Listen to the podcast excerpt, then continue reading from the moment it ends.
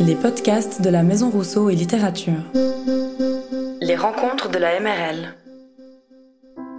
Aujourd'hui, nous recevons l'écrivaine Marie-Jeanne Hurech et ses étudiants et étudiantes de l'Institut littéraire suisse. Il et elle nous présentent les textes qu'ils ont produits lors d'un atelier sur et autour de l'œuvre de Borges. Nous écoutons maintenant les lectures de Edwige, Marlo Kerlem, Anne May et Jonas Solberger. Cet événement a été enregistré en public à la MRL le 22 novembre 2022. Il a été organisé en partenariat avec l'Institut littéraire suisse. Bonne écoute à toutes et à tous.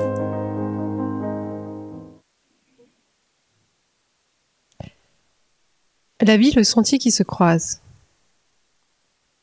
Mon frigidaire est vide. Je reviens de Buenos Aires. Voyage d'entreprise de deux semaines. Je déteste l'avion. Je déteste Buenos Aires. J'estime que travailler huit heures par jour à Genève, c'est bien assez. Je n'avais aucune envie de faire des extras en Argentine ou ailleurs. Rien de personnel, quoique. L'odeur de beefsteak cramé qui enveloppait toute la ville me donne la nausée rien que d'y penser. Mes habits doivent en être imprégnés. Je n'ose pas ouvrir ma valise. Merde. Il vaut tout jeter à la poubelle. Nous traîner à l'étranger, une idée de notre chef d'équipe. Dès qu'il en a l'occasion, il se tire. Travailler dans une assurance de voyage lui fournit une excuse toute faite pour s'envoyer en l'air. Le bon côté des choses, c'est qu'on le voit peu. Toujours en déplacement, il a abdiqué toute responsabilité professionnelle et sans doute familiale. Une fois par année, pour soi-disant renforcer la cohésion d'équipe, il tente de nous rendre complices de ses égarements. Si j'ai réussi à éviter les précédents voyages pour des raisons relativement crédibles de santé, le récent tête-à-tête avec les RH, à dérouler mes intestins pour qu'on y trifouille ensemble, m'a convaincu d'y prendre part, cette fois-ci. 14 jours pour resserrer les liens et consolider l'esprit de groupe. Sans compter que notre nouvelle campagne publicitaire, tournée en Argentine, sera bientôt lancée. Bilan, nous avons collé des post-it, fait des jeux de rôle et poussé des cris de ralliement. Nous avons aussi visité la ville en suivant la guide qui agitait le logo de notre assurance pour nous rassembler. De Buenos Aires, je ne retiens rien. J'ai fermé les yeux autant que je le pouvais, et ce qui s'est insinué par mes gardes a été évacué dans l'avion. De retour chez moi. J'achète les légumineuses en vrac dans l'épicerie des eaux vives, le pain multigrain chez le boulanger du coin de la rue, et quelques fruits à la supérette Migros, comme d'habitude. Je me prépare un casse-croûte, tout en écoutant l'eau qui se fracasse contre le lac, d'un bleu, bleu, plus ancré et franc que ne le sera jamais cette entaille prénommée le Rio de Plata. Le jet d'eau est à 50 mètres de mon appartement. Les jonquilles de la voisine sont en fleurs, elles dégagent une odeur douce et sucrée, l'odeur de la maison au printemps. J'en bulle de frissons. Quitter ce paradis pour écumer les bidonvilles du monde, mais quelle absurdité. Le soir même, soirée chez ma sœur. On me pilonne de questions auxquelles je ne sais pas quoi répondre. Qu'est-ce qu'on a vu, mangé, bu? Est-ce que j'ai dansé le tango L'ambiance des quartiers? Quel était le temps? J'ai des photos? Non, je n'ai pas de photos. Je déteste les photos de vacances des gens. Elles contractent les géographies, mais dilatent mon ennui. Je fuis comme la peste mes amis au retour de leur voyage. Ce que je réponds Est-ce qu'on prend 150 clichés du lac? Doit-on s'extasier quand on palpe une fraise? Non alors pourquoi matraquer le même brio, ce coin tellement dégueulasse qu'on le mange réduit en purée uniquement? Mes considérations locales irritent. J'accélère la descente de mes verres. Le Schlassla est excellent, bien que je préfère la bière. Vous saviez qu'il y avait plus de 1200 brasseries en Suisse? Les convives sont passés à autre chose, et moi aussi. Il est trois heures du matin. Je titube dans la ville. Je vomis sur le pont du Mont Blanc et marche de manière mécanique. Ça m'est égal. Le bonheur, c'est d'arriver à n'importe quelle heure chez soi, peu importe l'état dans lequel on se trouve, sans carte ni GPS. J'ai toujours pu me fier au jet d'eau pour retrouver mon appartement. Mais voilà, ce soir, je n'y parviens pas. J'aurais dû rester à la bière. Logique devant moi et décrit le bon arc de cercle, mais je ne me repère pas. Je suis paumée à Genève pour la première fois. Je m'allonge sur un banc pour stabiliser l'horizon. La température me semble trop élevée pour ce début de printemps. Je m'assoupis. Au petit matin, je retrouve mon chemin sans problème, ou presque. Un accroc subsiste. Le jet d'eau n'est pas à sa place. Comment ça, pas à sa place? La voix de ma sœur retentit éraillée du combiné. Il est sur la rive gauche et non sur la droite. Or là, il est du côté du quai de Mont-Blanc, je suis formelle. Vous aurez pu m'en parler. Ce n'est pas anodin comme changement. D'habitude, rien ne se fait dans la précipitation. Alors à peine deux semaines à l'étranger, on me bouge mon jet d'eau Comment je suis censée réagir, moi? J'aurais fait opposition. Ma sœur m'arrête sèchement en prétextant un mal de crâne. Le, jet d'eau a toujours été à droite et prends-toi un dafalgan. Le lendemain matin, peu importe la personne que j'interroge, la réponse reste la même. Le jet d'eau se trouve à droite. Internet confirme comme un chien bien dressé. Je doute de moi. Je blâme le décalage horaire. Dans quelques jours, tout ira mieux. La semaine se déroule avec douceur, malgré l'ampleur du travail à abattre. La nouvelle campagne publicitaire est lancée. Des clichés d'Argentine s'étalent un peu partout en Suisse. Une famille face aux cascades d'Iguazu, dans les vignes de Mendoza, ont randonné au pied du Fitzroy. Le responsable web, originaire de Plan-les-Ouates, se confond avec la lumière bleue de son portable, depuis lequel il poste, tweet et relaie. Devant moi, la chargée de marketing, dont les parents sont italiens, portugais ou yougoslaves, bien qu'elle soit depuis longtemps naturalisée suisse et genevoise de bourgeoisie, se frotte les mains de satisfaction. Grâce à nous, vous y serez comme à la maison. Le slogan sous chacune des images vient du rédacteur, moi. Je ne vois sur trois générations. Le chef nous envoie un texto du Brésil qui dit Bien joué mes lutins, et le week-end peut commencer. Je me réveille tôt dimanche, malgré moi. Si la sonnerie de mon portable est éteinte, un mot siffle à mes oreilles. Madrugar. Je n'ai aucune idée de ce que ça signifie. Je tente de vocaliser. Ma langue reste collée comme un chewing-gum contre mes incisives. Madrugar. Un accent coupé au couteau franchit la cavité pâteuse de ma bouche et un filet de bave. J'éructe des sons durs et l'énonciation des r provoque des quintes de tout. Je me lave les dents avec application, me rince le gosier à l'antiseptique. Médire, maugré, rugueux, je lance des mots au hasard, tout ronronne à nouveau. Je ramasse mon cabas, ferme la porte à clé et longe le lac pour bifurquer à gauche au niveau du boulevard Georges Favon. Le losange de plein palais s'étend majestueusement devant moi. Jour de marché. Il y a du bon à se lever tôt. Les cassettes vertes débordent de fruits et légumes sous les toiles aux couleurs du canton. Les fraises s'étalent comme des mignardises dans leurs barquettes en carton. Elles sont excellentes, m'assure la commerçante, qui loue un printemps clément. Goûtez seulement. Des fraises, des artichauts, des asperges, un chou frisé et une botte d'ail des ours. En une dizaine de mètres, mon cabas est plein. À l'extrémité du quadrilatère, pourtant, ça pue. L'odeur est familière. Je ne tarde pas à en identifier la source. Une roulotte sur laquelle le mot empanadas s'étale en gros. Empanada Ni pizza, ni calzone, tentative avortée de l'un ou de l'autre, monstruosité culinaire chargée de restes. Durant le voyage d'entreprise, on nous en a servi à toutes les sauces. Je me pince le nez et contourne sans un regard le vendeur qui m'interpelle avec des paroles que je ne comprends pas. Mais derrière le food truck, vision d'horreur. J'en perds mon cabas. Une fraise roule sur le béton et percule les tales de membrios, des membrios de toutes les tailles, aigres et bosselés. Ma bouche se remplit d'eau.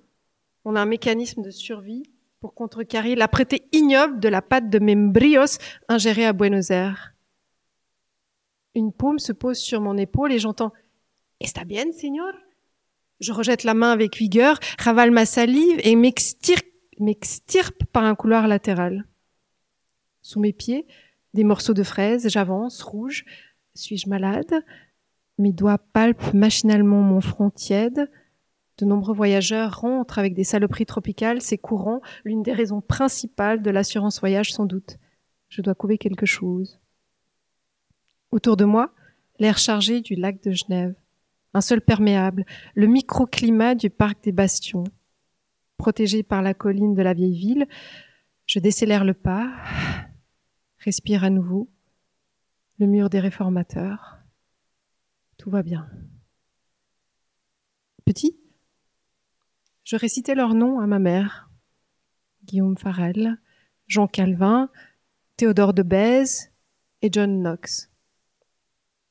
Je connaissais les dates clés et leur parcours comme une comptine.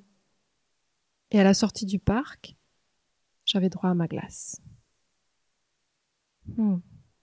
Face à ces visages austères, j'ai toujours eu l'impression d'être un repas de famille.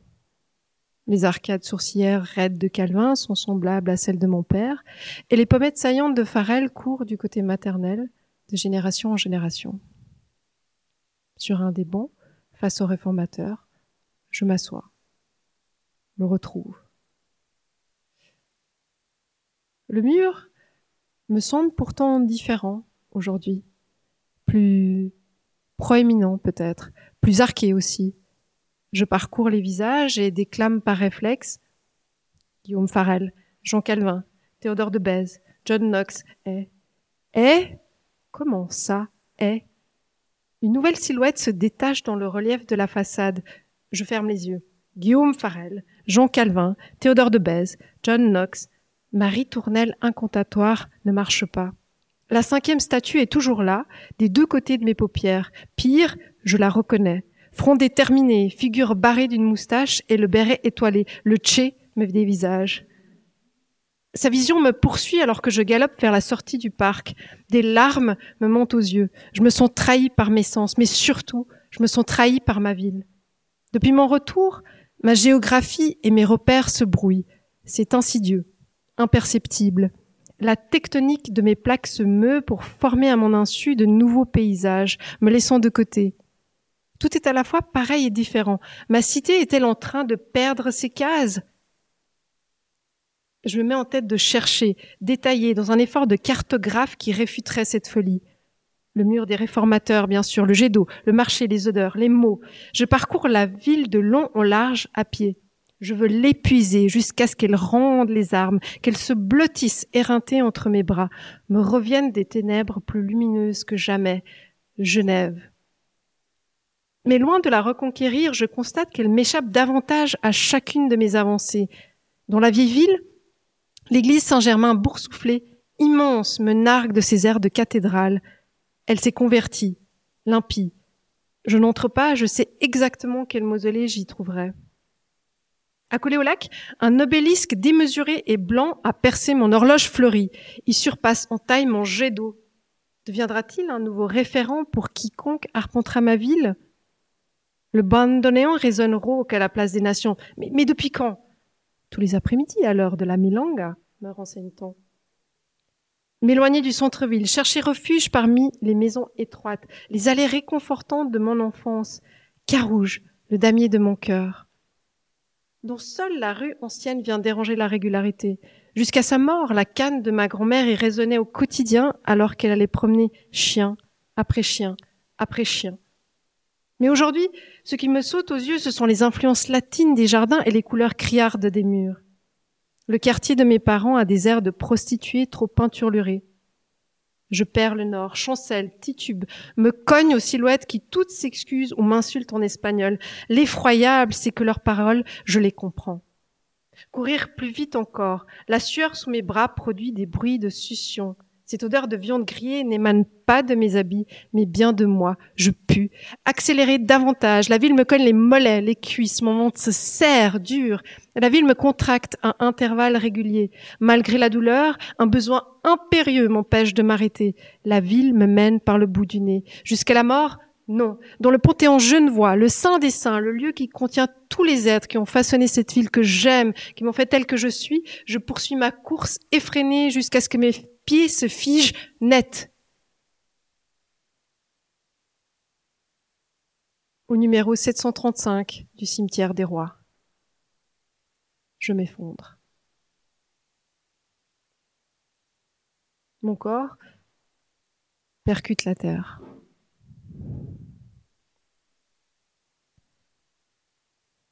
Recroquillé sur moi-même, je pleure et je crie.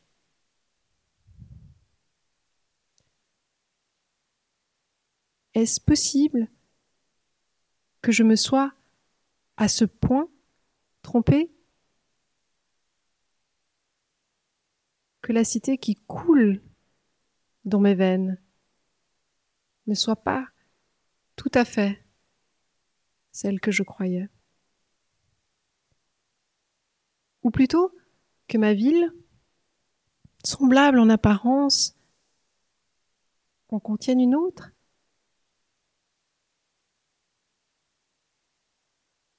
Et se peut-il que cet ailleurs que je déteste du fond du cœur me constitue aussi?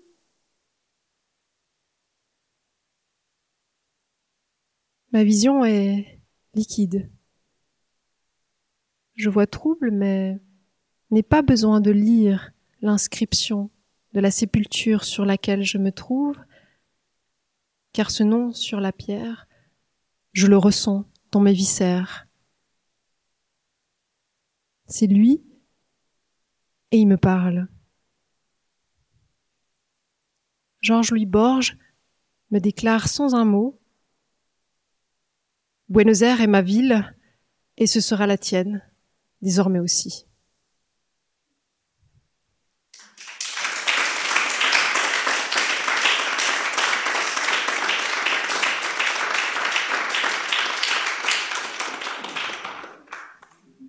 Bonsoir. Le mari. Tu sortiras par cette porte. Tu avanceras jusqu'à ce que tu arrives devant tout le monde, me dit ma mère. Tu te retourneras, et tu salueras du regard tous ces gens. Puis elle arrivera en face de toi. Tu la verras. Elle sera très belle. Oui, tu ne l'auras jamais vue aussi belle, dans sa robe blanche, avec son bouquet, sa coiffure et son maquillage. Tu te diras même que c'est peut-être la plus belle femme que tu n'aies jamais vue. Mais tu te rappelleras. Tu n'oublieras pas ce que je t'ai toujours dit, hein? C'est quoi, c'est quoi que je t'ai toujours dit? me demande ma mère. Et je lui réponds ce qu'elle n'a cessé de me répéter tout au long de ma vie. Satisfaite, elle soupire, m'embrasse et poursuit. Ensuite, tu t'approcheras du pasteur avec ta fiancée. Il faudra sourire.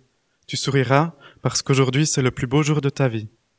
Vous enfilerez vos bagues, elle sera ta femme et toi tu seras son mari. Quand vous aurez enfilé vos bagues, vous serez mariés. Et tu sais ce qui se passera avec ta fiancée? Tu le sais, oui, je te l'ai expliqué.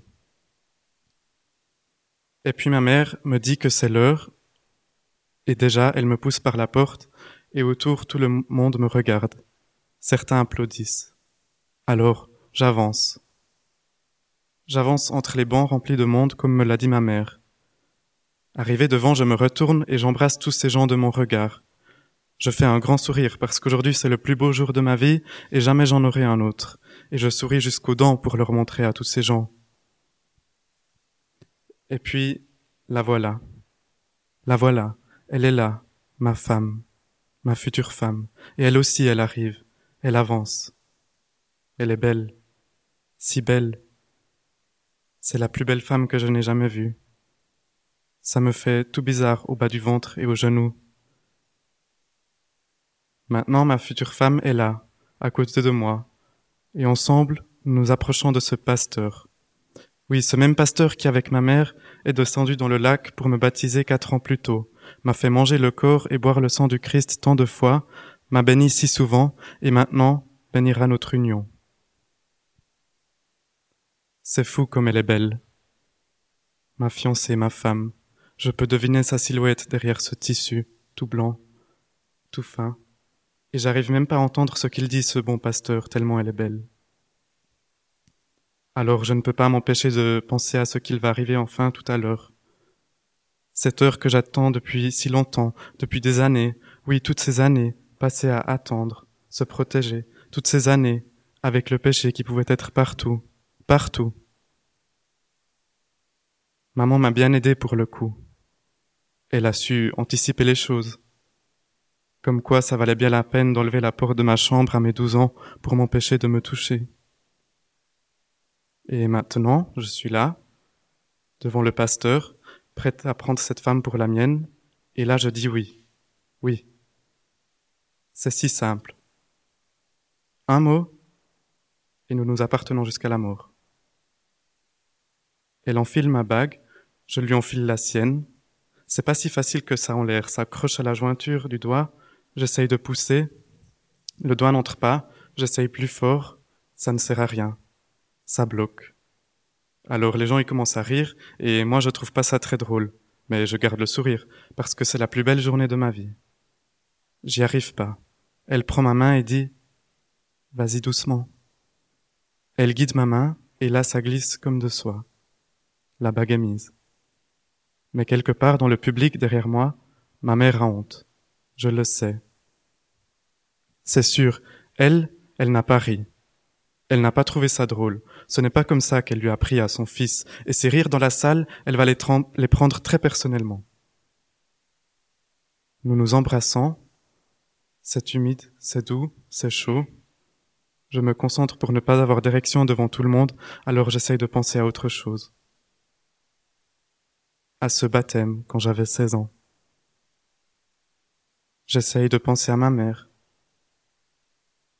ma mère qui avait appuyé de toutes ses forces contre ma tête, pour être certaine que tout mon corps était à cinquante centimètres au-dessous de la surface de l'eau, et que je sois mort au péché bien comme il faut. Nos bouches s'éloignent, on applaudit. Je ne suis pas encore un champion pour embrasser, mais j'ai pas bandé et c'est ça le principal, c'est ça qui compte. Sinon ce jour aurait bien pu être le pire de ma vie. Nous sortons de la salle où une voiture nous attend. Nous nous arrêtons devant le restaurant, nous attendons aux longues tables décorées de lys, nous buvons, puis nous mangeons ce qu'on nous sert, nous buvons du vin et du champagne, nous chantons, les hommes en premier avec leur voix basse et ferme, et puis les femmes qui répondent avec leur voix haute et fragile, fragile. Hommes et femmes, nous louons Dieu, nous buvons encore, nous coupons le gâteau, nous regardons des diaporamas, d'abord avec des images de notre enfance, accompagnées d'une chanson douce, et ensuite les photos de nos premières rencontres avec ma fiancée et moi, cette fois accompagnées d'une pluie de violons sortie de la musique du film de Gladiator, ou quelque chose comme ça, et ça a l'air de toucher pas mal ma mère, qui s'essuie les larmes des yeux avec la serviette du dessert. Pauvre maman. Je voudrais aller vers elle, la prendre dans mes bras, la laisser me serrer fort, lui dire que je l'aime tellement, oui tellement de cet amour unique entre mère et fils. Mais au lieu de ça, je continue de boire. Nous buvons tous, et alors il y a la danse. Et je me dis que je pourrais danser avec ma mère, ça lui plairait ça. Une danse avec son fils. On nous prendrait en photo, elle l'encadrerait sur le mur du salon. Elle serait contente, maman, car chaque fois qu'elle s'étendrait sur le canapé, je serai auprès d'elle. Et là, elle arrive dans ma direction. Peut-être qu'elle a aussi eu la même idée que moi. Peut-être qu'elle va me demander une danse. Elle s'approche et passe devant moi sans me regarder. Elle s'arrête à côté de moi. C'est pas bon, ça. Elle demande une danse à ma femme. C'est très très mauvais. Je finis mon verre. Ma, mère emmène ma femme au milieu de la salle en la tirant par la main.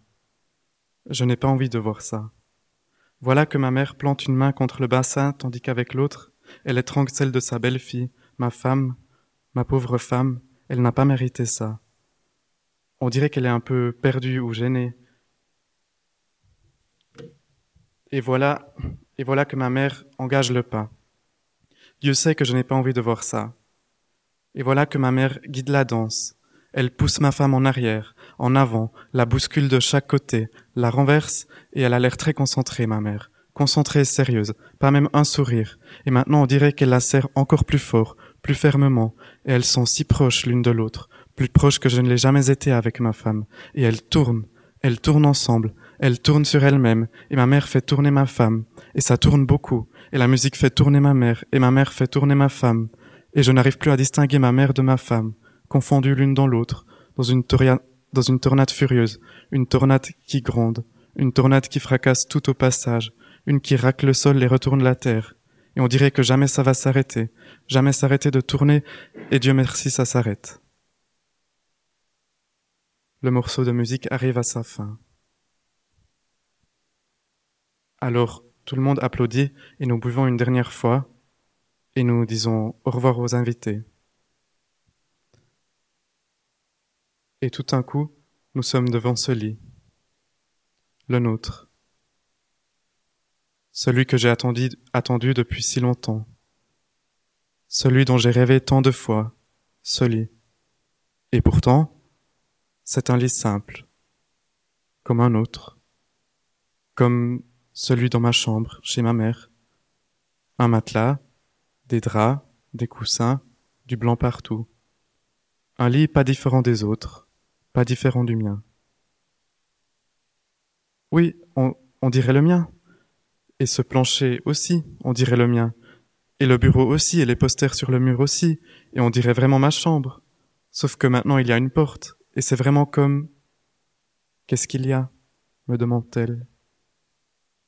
Et alors j'essaye de lui expliquer que le vin tape un peu fort, que je ne suis pas exactement au clair surtout, par exemple, je ne suis pas sûr que je sois à la bonne adresse. Je lui dis que les choses sont un peu, sont un peu confuses dans ma tête et elle passe une main sur mon front, puis dans mon dos, se penche contre mon oreille et me dit Ce n'est pas grave. Ce qui compte, c'est que je sois là, qu'elle soit là aussi, et qu'enfin on soit ensemble, qu'enfin nous sommes seuls, et que personne ne nous dérangera. C'est ça qui compte. Être ensemble tous les deux. Son parfum m'est familier. Elle est si belle. J'ai tellement envie d'elle. J'ai envie de frotter mon corps contre le sien, sentir chaque partie de sa peau. J'ai envie que nous, que nous nous goûtions, que nous nous enlacions, que nous nous roulions dessus. Et maintenant, elle défait sa robe. Et ça prend du temps. Alors je me lève pour l'aider et déjà je commence à devenir dur. Merci mon fils, me dit-elle en, se détachant de sa robe.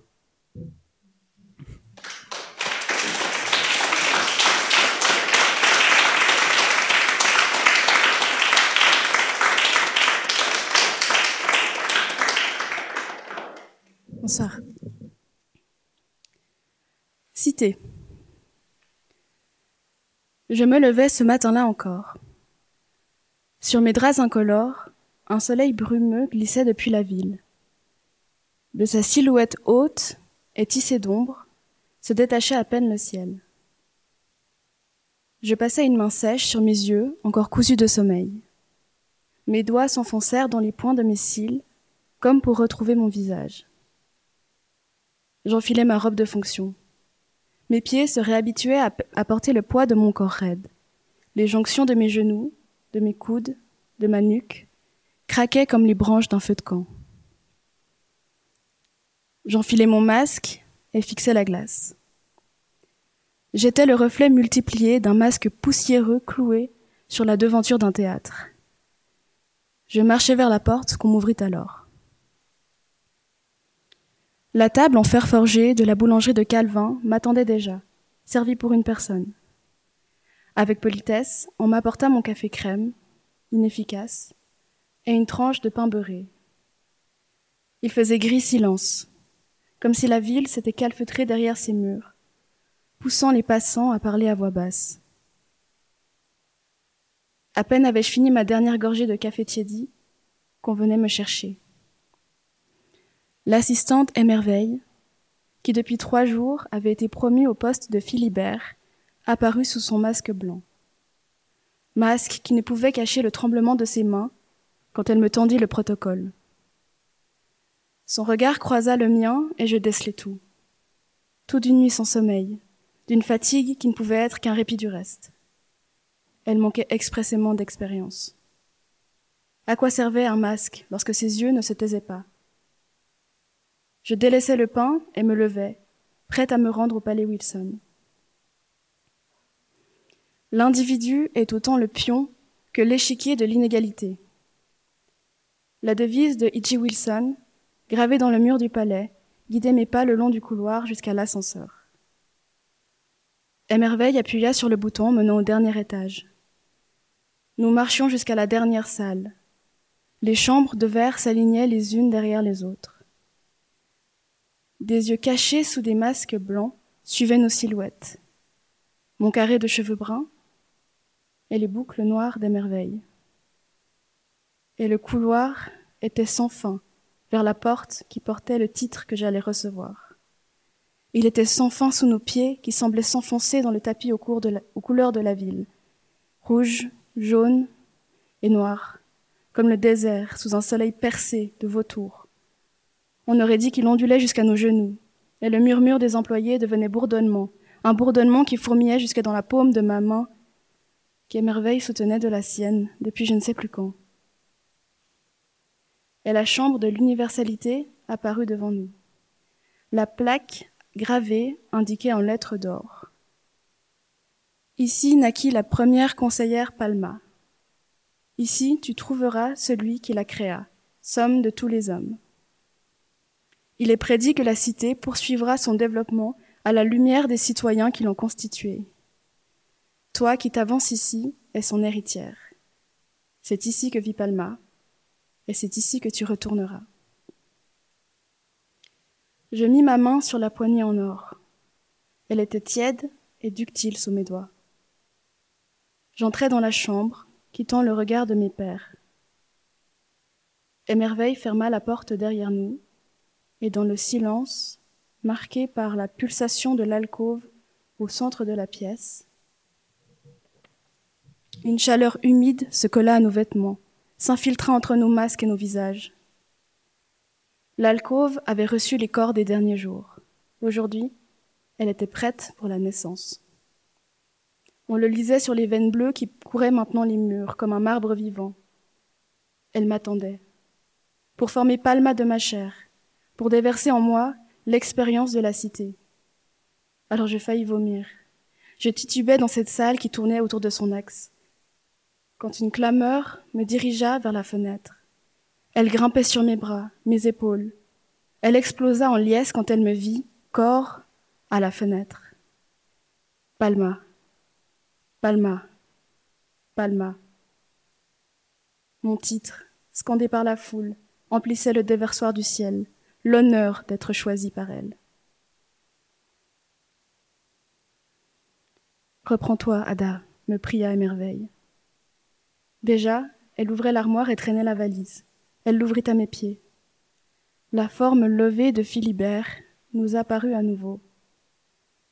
Je quittai la fenêtre et saisissait un bras sans vie, alors qu'Émerveille tirait l'autre. Et le corps décousu de Philibert tomba dans l'alcôve, qui se mit à trembler, à se gonfler, jusqu'à le recouvrir presque tout entier. Seule une main rougissante demeurait au dehors, où l'empreinte de mes dents se lisait encore. On attendit là de longues heures, assis sur le sol, face à l'alcôve, à attendre la nouvelle naissance. Elle vint. Elle était tout ce qu'on nous avait dit. Dans le liquide rougeoyant, Palma nous apparut, somme de tous les hommes, son visage comme un pastiche d'humain.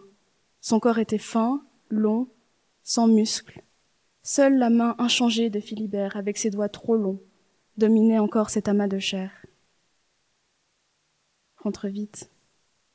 Émerveille, qui s'était levée, me guida à l'intérieur de la valise. Je sentis la fermeture me compresser à l'intérieur. Il fit noir.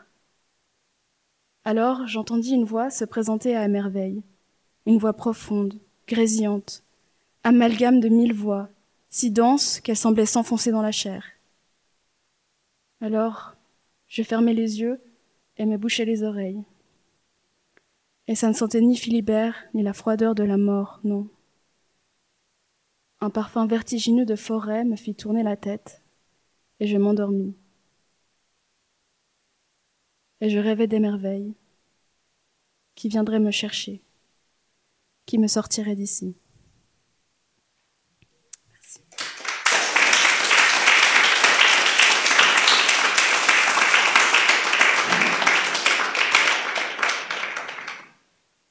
L'odeur du papier. J'ai quitté le bureau avec deux collègues. On a pris le repas sur ces terrasses qui sentent la sauce à salade. Ils ont tenu à m'inviter. C'est le minimum pour un proche qui vient de perdre sa tante.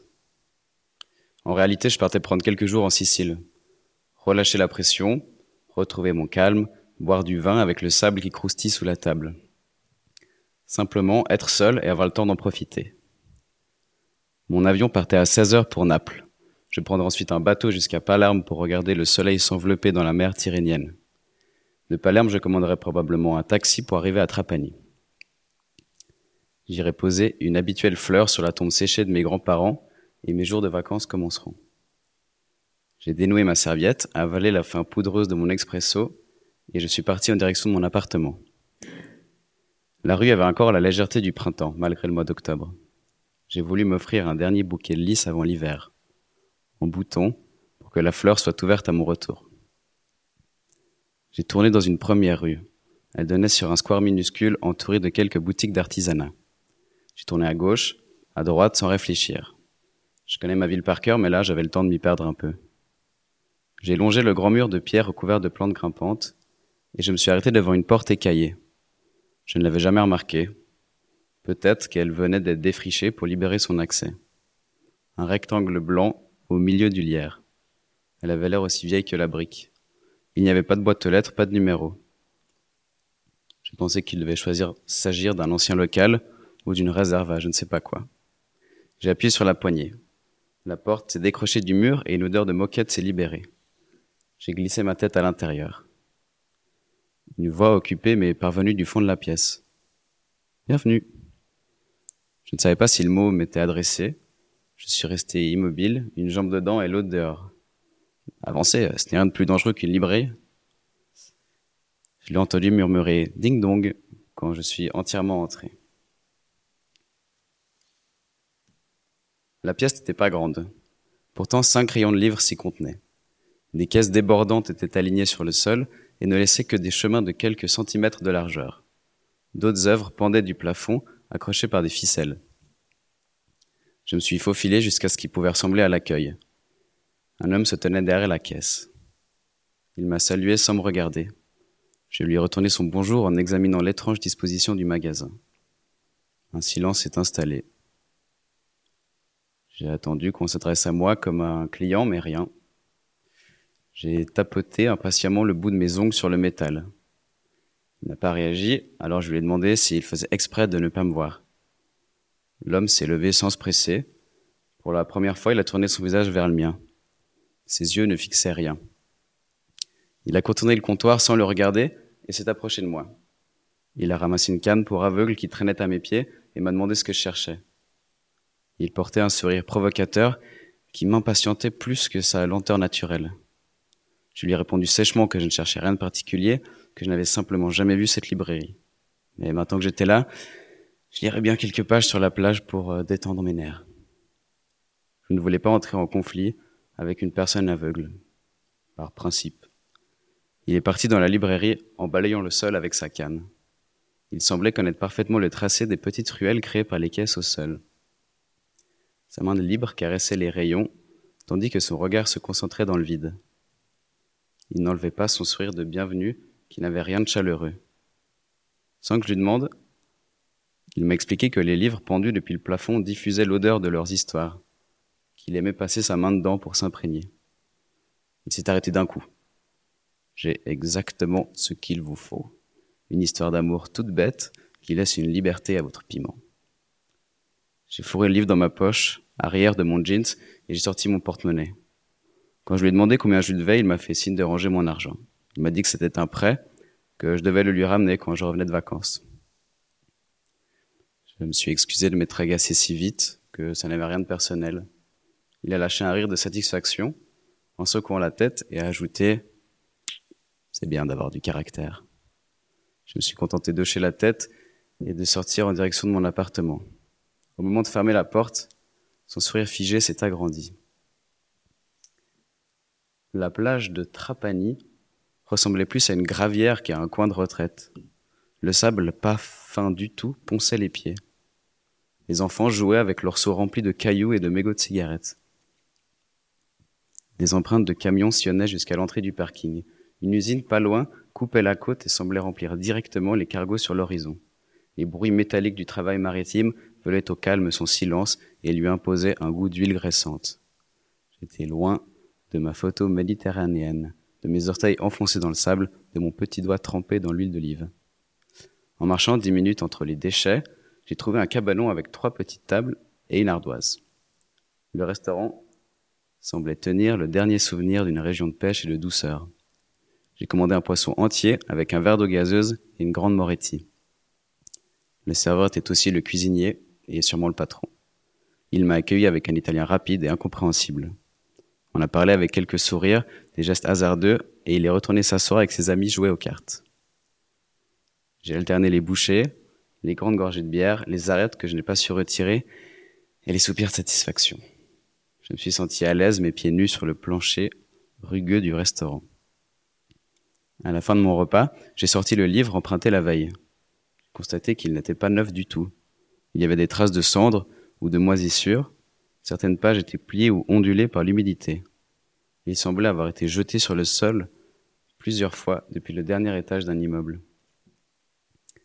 J'ai donc commencé à feuilleter, déchiffrer en diagonale, mais aucune page ne sens avec celle d'avant. Je l'ai retourné, recommencé, mais j'avais l'impression de déchiffrer un cadavre exquis. Le calme de ma digestion s'est remué en comprenant ce qu'on venait de me donner. Un irrespectueux tas de feuilles volantes collées entre elles par l'avarice d'un libraire suspect. Après plusieurs longues minutes à ne rien comprendre, j'ai balancé le livre dans mon sac et j'ai redemandé une bière. Le serveur a posé ses cartes pour aller me la chercher. L'air de la terrasse sentait encore le poisson grillé et la chaleur d'une fin d'après-midi. J'ai bu la moitié d'une traite. Le serveur a rigolé et dans un, geste universel m'a invité à prendre place avec eux. Je me suis d'abord demandé ce qu'il pouvait les faire marrer, mais je me suis laissé entraîner, curieux de voir ce qu'ils faisaient. On a joué aux cartes, lancé les dés et parié un peu d'argent. Après quelques verres, je me suis senti confortable et j'ai défié de jouer pour 100 euros. Ils ont hésité, l'un a lancé de 100, les autres ont suivi. La soirée s'est terminée avec une bouteille en plastique posée sur la lampe torche d'un téléphone. Un cendrier débordait, la table d'à côté pleine de canettes terminées. Au milieu de ça, le gérant a sorti son meilleur prosecco et des shots de limoncello. Il devait être minuit quand j'ai repris le sentier vers ma chambre au bord de la plage. La lune était floue, mais pas hésitant. Juste avant d'enfoncer ma clé dans la serrure de l'immeuble, j'ai entendu un scooter. C'était deux Italiens avec qui je venais de jouer. Ils sont passés lentement, dans la nuit, torse nu et les t-shirts autour du cou. Ils cherchaient quelque chose. Je suis vite entré pour ne pas déranger le voisinage. Le lendemain, je me suis réveillé tôt pour prendre l'avion. J'avais une escale et pas de bateau. J'arrivais chez moi dans l'après-midi et je recommençais le travail le jour d'après.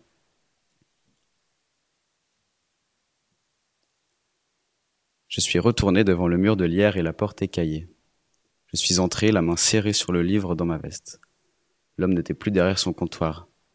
J'ai rapidement scanné du regard l'étalage chaotique et je me suis approché de la caisse. Il était assis par terre, derrière. Des dizaines de livres découpés traînaient sur le sol et des feuilles volantes l'entouraient. Il éparpillait le tout et en collait aléatoirement ensemble. Je lui ai demandé ce qu'il fabriquait. Oui, je suis à vous dans quelques minutes. Je termine vite une composition avec quelques livres qui me sont revenus. C'est comme ça que j'ai écrit. J'espère que vous m'avez ramené de belles pages d'Italie. Hein. L'histoire que je vous ai prêtée commençait un peu à se lasser d'elle-même. J'ai lancé le livre sur la caisse. Je me suis demandé comment, sans me voir, il pouvait se rappeler de ma voix et de mon voyage, mais je n'ai pas cherché de réponse, je voulais juste partir au plus vite en évitant le moindre frais. Il m'a demandé ce que j'avais pensé de l'histoire d'amour. Je lui ai répondu sèchement que ce n'était pas du tout ce que je cherchais, qu'il m'avait promis un truc d'amour tout bête. À la place, je n'ai eu qu'un brouillon. Mes mots m'ont ramené à ma colère. J'ai rajouté que le livre était dans un état scandaleux, qu'il devait être jeté et qu'il n'aurait jamais dû me faire ça à moi. Il s'est relevé. Sans me regarder, il a pris le livre dans ses mains. Il a feuilleté les pages en les caressant, les a passées sous son nez. Il a soupiré de satisfaction et il m'a expliqué avec le même sourire du premier, du premier jour. Merci pour votre voyage. Je savais qu'un sanguin comme vous, ce serait parfait. Mais je ne comprenais rien. Je lui ai demandé ce qu'il voulait dire et s'il m'avait écouté cette fois quand je lui ai dit que le livre n'était pas du tout ce qu'il m'avait promis. Ses yeux, son regard sont passés à travers les miens jusque dans le fond de la salle. Ses dents ont glissé derrière ses lèvres et son sourire s'est ouvert sur les joues. À mi-chemin entre la naïveté d'un enfant et le sarcasme d'un moqueur. Il s'est approché, les mains tendues vers mon torse. J'ai eu un pas de recul et un geste de défense. Doucement, il a tâtonné jusqu'à trouver mon épaule où il a posé sa main. Il ne faut pas trop jouer avec l'argent des autres, c'est ce qu'on dit. Ça entraîne les violences. Ça entraîne les violences. Alors avec en plus l'alcool que je sens sur les pages, ça n'a pas dû prendre beaucoup de temps avant de déraper. Mais je vous fais pas la morale, hein, vous en faites pas. Au contraire, c'est ce qu'il manquait. Les livres d'amour ont tendance à perdre leur parfum si on n'y ajoute pas un peu de sang. La fleur est trop légère, elle doit se mélanger au fer pour traverser les années. Sans vous, et la hargne que je vous ai devinée le premier jour, les pages que j'ai composées il y a des années se seraient effacées dans l'odeur du bois et de la poussière de ma librairie. Est-ce qu'au fait, euh, vous avez pu ramener l'arme de Trapani? Je suis resté bloqué sans pouvoir répondre. J'ai balbutié sans répartie que je ne savais pas de quoi il parlait. Sa malice presque enfantine riait. La chaleur du sang m'est montée dans les joues et le front. Mes ongles se sont enfoncés dans ma paume. Mes mâchoires tétanisées. Il m'a demandé s'il pouvait me raccompagner. Il a ajouté comme une blague de ne pas m'en faire, qu'il n'était pas de la police et qu'avec tout ça, il partirait bien manger un peu de pêche en Sicile. Il a rigolé en me tapotant dans le dos. Il m'a poussé jusqu'à la sortie, lui a fait demi-tour en sifflotant. J'ai pensé me retourner, lui hurler qu'il ne savait pas ce qu'il s'était passé, qu'il ne savait pas ce qu'il venait de faire. Mes mots ont formé une grosse boule de nerfs dans ma gorge. Trapani. Larmes. J'aurais passé ma main derrière ma ceinture pour attraper le bout de métal froid du canon. J'aurais baissé le chien et avant de tirer, j'aurais craché en, un italien rugueux. Non sai cose un siciliano arrabbiato, figlio di puttana. Le libraire s'est assis et a glissé dans l'air. Ding dong. Une femme est entrée. Elle nous a joyeusement salués et s'est écrié qu'elle n'avait jamais vu cet endroit avant. Je me suis retourné vers le libraire. Son regard se perdait dans notre direction. La dame s'est avancée. Elle a expliqué qu'elle partait en vacances, qu'il lui fallait un livre pour le voyage. Le libraire a répondu qu'il avait exactement ce qu'il lui fallait. Je suis sorti et j'ai refermé la porte blanche. La ville avait gardé son rythme du printemps. Voilà.